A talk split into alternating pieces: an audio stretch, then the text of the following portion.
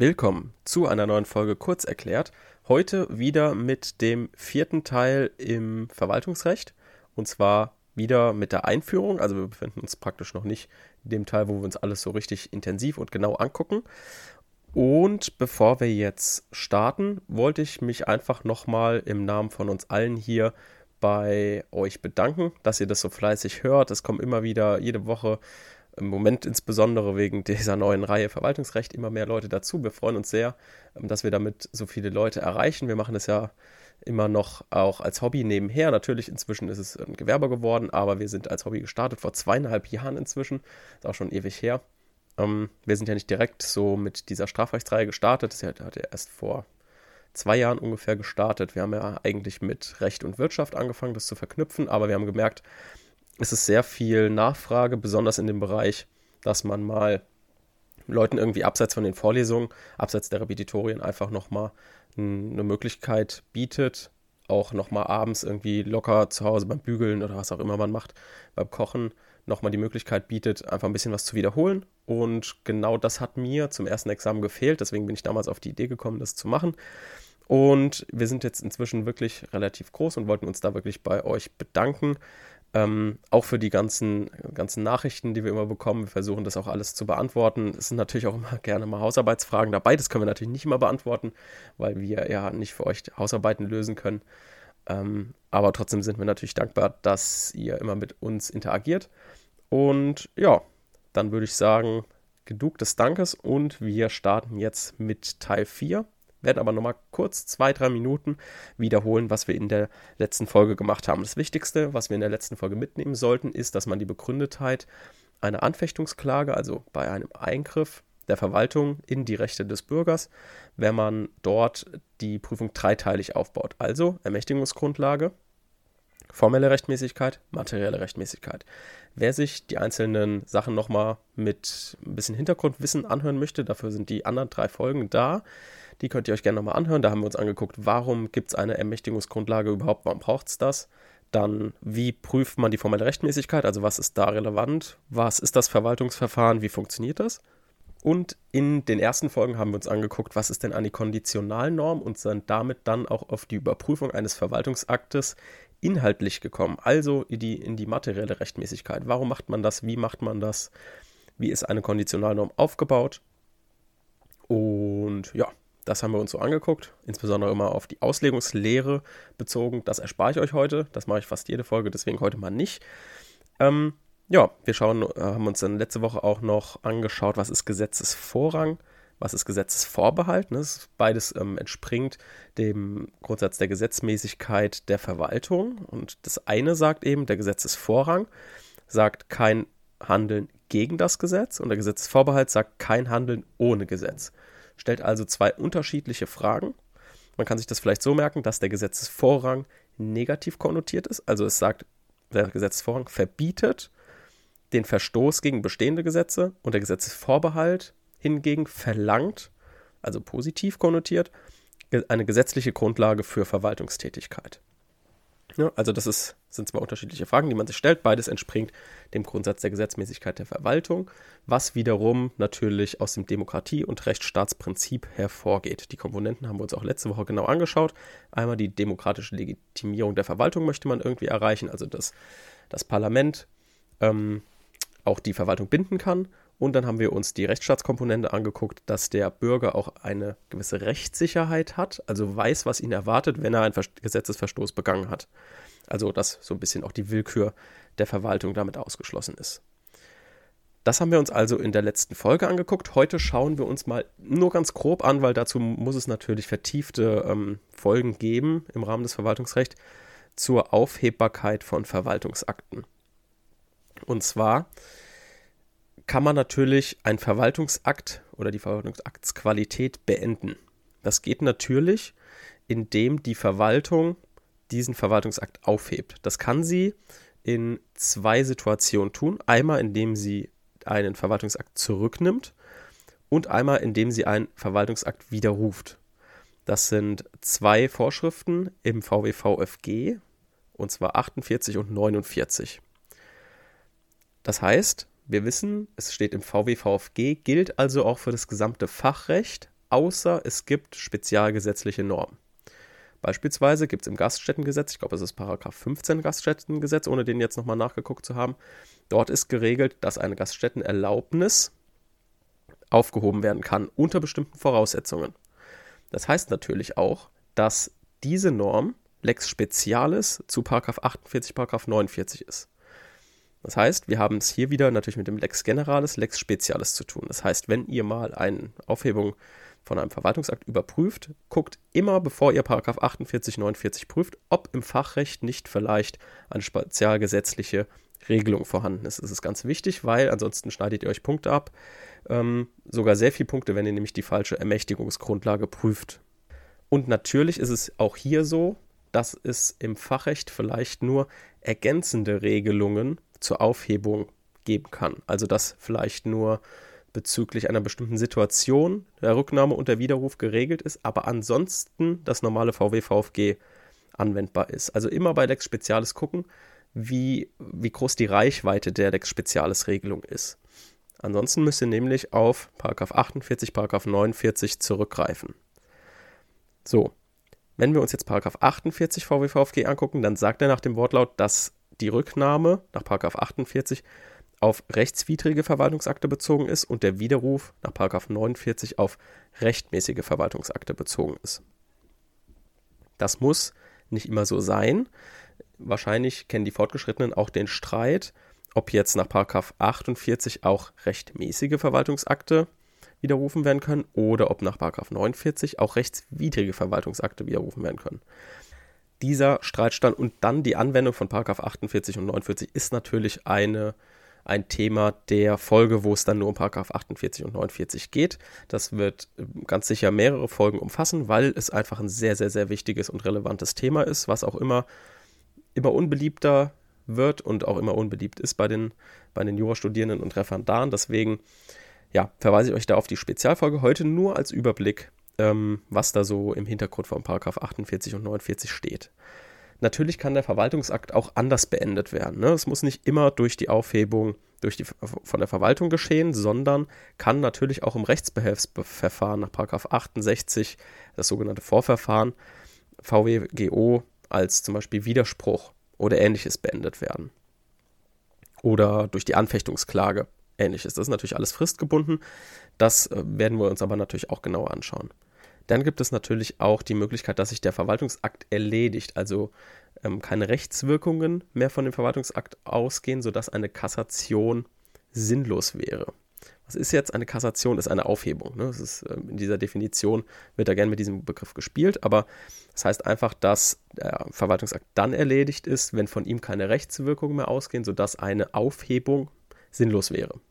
Das ist geregelt in Paragraph 43 Absatz 2 VW VFG. So kann natürlich auch der Verwaltungsakt beendet werden. Stichwort Fortsetzungsfeststellungsklage. Werden wir uns natürlich angucken.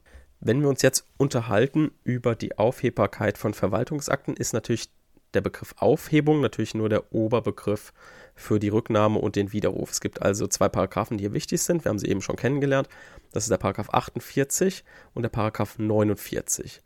Der Paragraph 48 ist insbesondere wichtig, da gibt es einen bestimmten Aufbau, den werden wir dann natürlich auch lernen. Und hier ist es besonders wichtig, dass man immer auf den Vertrauensschutz achtet.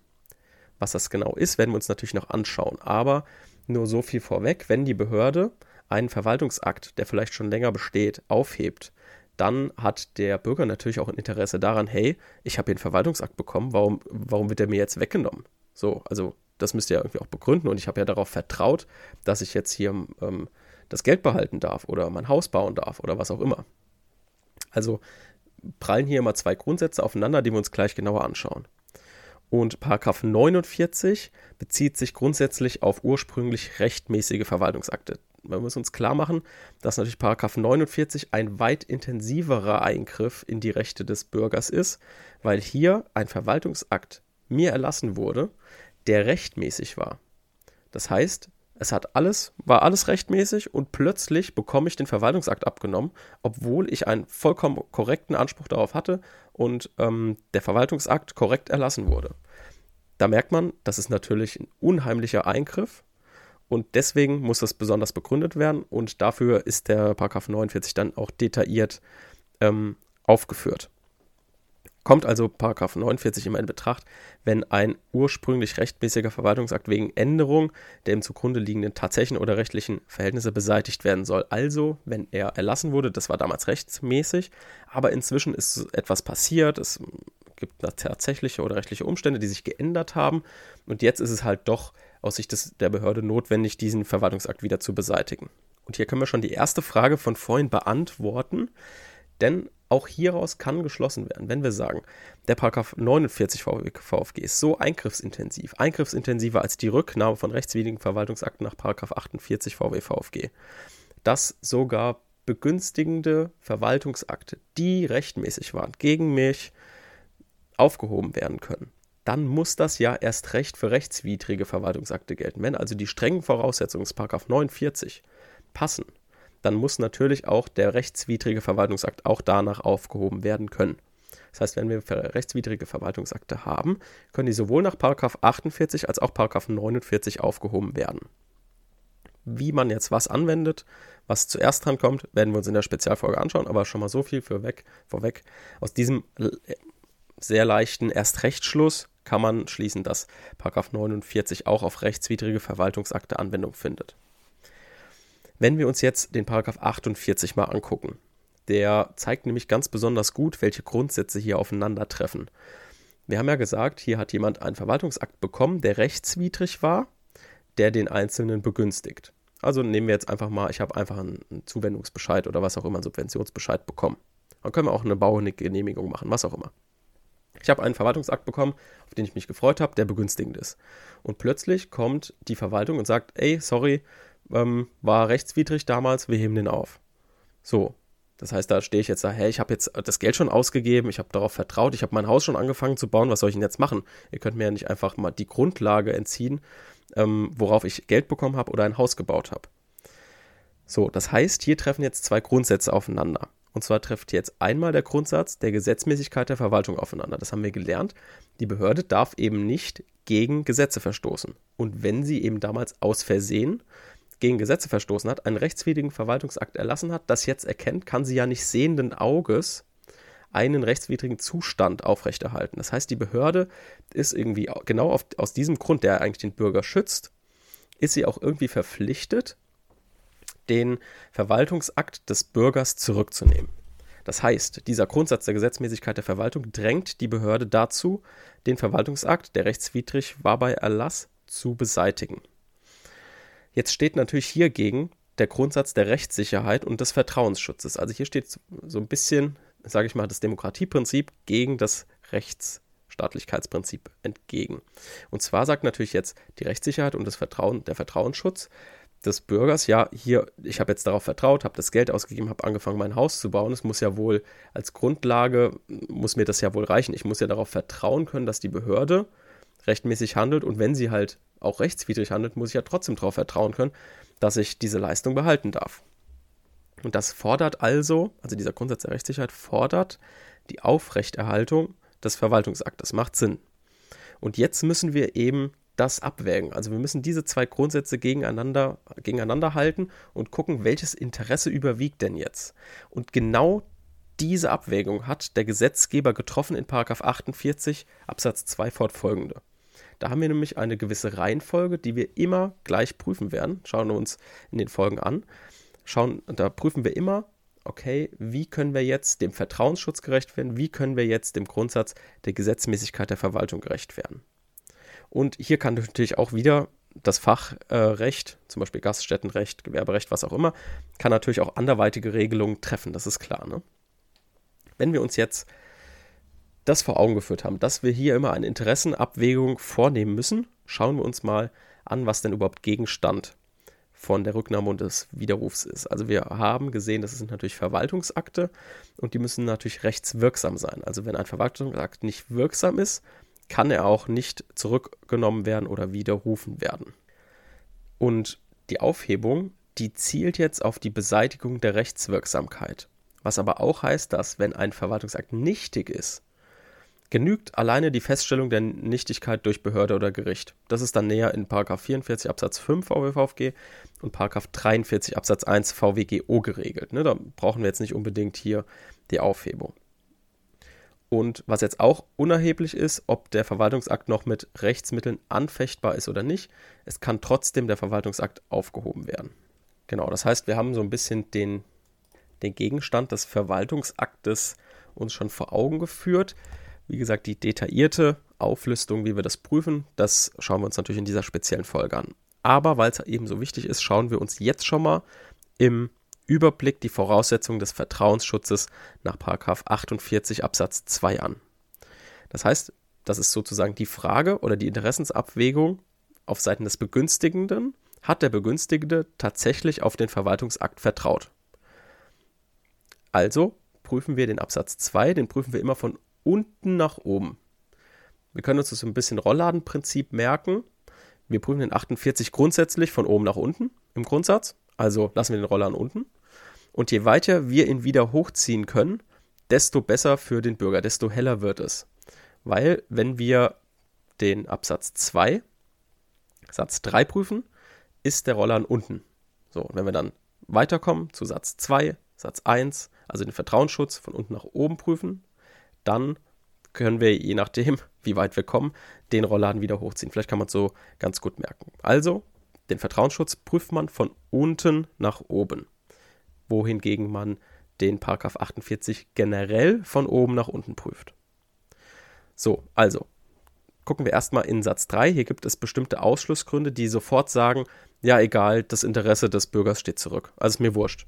So, als Staat, äh, hier, du kannst auf jeden Fall nicht drauf vertrauen. Das sind halt so starke Sachen wie arglistige Täuschung, der Verwaltungsakt wurde durch Drohung oder Bestechung erlangt. Also so klare Sachen, wo jeder sagt, ja gut, sorry, da kannst du halt nicht drauf vertrauen. Ne?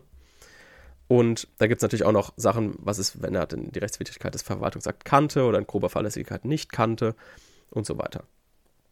Wenn wir den Satz 3 schon mal abgeschlossen haben, also es liegt kein Ausschlussgrund vor, dann prüfen wir, hat der Begünstigende die gewährten Leistungen verbraucht oder Vermögensdispositionen getroffen, die er nicht mehr oder nur unter unzumutbaren Nachteilen rückgängig machen kann.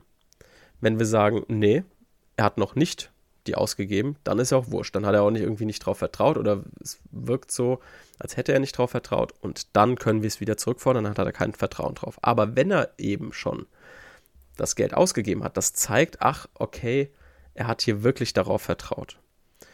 Und wenn wir sagen, okay, er hat es ausgegeben, hat auch keinen Ausschlussgrund nach Satz 3, dann kommen wir zu Satz 1 und hier müssen wir also das Interesse letztlich dann mit dem öffentlichen Interesse abwägen. Also das Interesse nach Vertrauensschutz mit dem Interesse Gesetzmäßigkeit der Verwaltung. Und hier überwiegt dann in der Regel, sag ich mal, das Vertrauensinteresse des Begünstigenden. Aber man muss es natürlich im Einzelfall abwägen. Und so prüft man das Vertrauen. Also von oben nach unten, Satz 3 zuerst, Ausschlussgründe, gucken, wurde das Geld wirklich ausgegeben. Satz 3, okay, jetzt kommen wir in die Abwägung rein, öffentliches Interesse zum privaten Interesse. Ja, so viel zum Vertrauensschutz. Zu Paragraph 49 müssen wir jetzt erstmal nicht so viel sagen, weil wir uns das nochmal genauer angucken werden. Spielt insbesondere eine Rolle im Subventionsrecht, im Zuwendungsrecht, werden wir uns aber genauer anschauen. Also, was nehmen wir jetzt aus der heutigen Folge mit? Wir nehmen mit, es gibt Paragraph 48, Paragraph 49, um die Verwaltungsaktsqualität zu beenden durch die Verwaltung.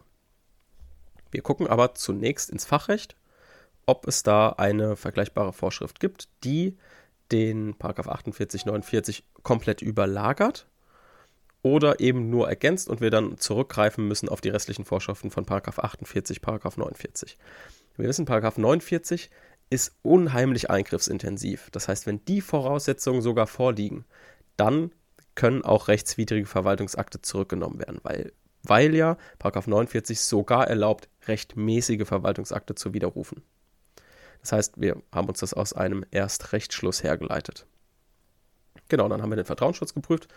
Generell 48 prüfen wir von oben nach unten und dann prüfen wir den Vertrauensschutz von unten nach oben, also Rollladenprinzip. Und je weiter wir im Vertrauensschutz den Rollladen wieder hochziehen können, desto besser für den Bürger. Wenn er ganz oben bleibt, ist hell, Vertrauensschutz für den Bürger ist plus und genau, damit wäre es besonders günstig für den Bürger. Jo, das wär's also mit Teil 4. Wir schauen uns das nächste Mal also das Verwaltungsrecht intensiver an. Damit ist die Einführung ins Verwaltungsrecht abgeschlossen und wir werden mal schauen, mit was wir das nächste Mal starten. Ich vermute mal, wir werden uns den Verwaltungsakt anschauen. Vielleicht starten wir auch mit der Zulässigkeit einer Klage. Das muss ich mir noch überlegen, je nachdem, wie es didaktisch am besten passt. Das heißt, dann sehen wir uns nächste Woche. Tschüss.